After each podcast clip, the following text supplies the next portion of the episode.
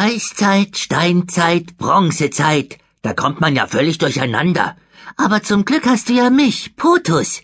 Ich bin schon in den verschiedensten Zeiten herumgeflogen. Und weil Raben sehr schlau sind, bin ich bestens informiert. Ich kenn sogar jeden Knochenfund aus der Steinzeit, ehrlich. Ah, naja, wie dem auch sei, das mit den verschiedenen Zeitabschnitten ist so. Die Forscher datieren den Beginn der Steinzeit auf circa 2,6 Millionen Jahre vor Christus. Als immer mehr Menschen mit Metall arbeiteten, sprach man von der Bronzezeit. Die begann vor ungefähr 4200 Jahren. Eiszeiten gab es damals häufig, auch in der Steinzeit. Du, Potus, warum heißt denn die Zeinsteit eigentlich Zeinsteit? Mensch, da ist ja Wolle, mein Lieblingszwergmammut. Ah, wie geht es dir, alter Buchstabenverdreher?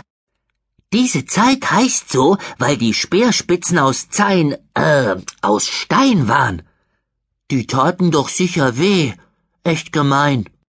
Das stimmt zwar, aber die Steinzeitmenschen mussten eben jagen, wenn sie überleben wollten. Hallo, ich bin Nick. Ich bin ein Homo sapiens, genau wie du. Das ist lateinisch und heißt Weiser Mensch. Naja, wenn ich meine Schulnoten anschaue, weiß ich nicht, ob ich wirklich so weise bin. Hallo, ich heiße Carla Lindholm und erforsche die Steinzeit. Viele denken, es gibt massig Überreste von unseren Vorfahren. Pustekuchen. Alle Fundstücke passen zusammen in einen Lieferwagen. Knochen von Mammuts hat man häufiger gefunden, in Sibirien, aber auch vor unserer Haustür in Deutschland. Na, Frau Lindholm macht dem Homo sapiens ja alle Ehre. Hättest du gewusst, dass wir bis heute nur so wenige Spuren von den ersten Menschen gefunden haben?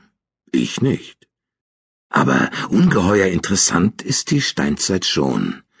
Da passierten die unglaublichsten Geschichten, wie die vom Steinzeitfloß. Oder ist etwa alles nur erfunden? Entscheide selbst.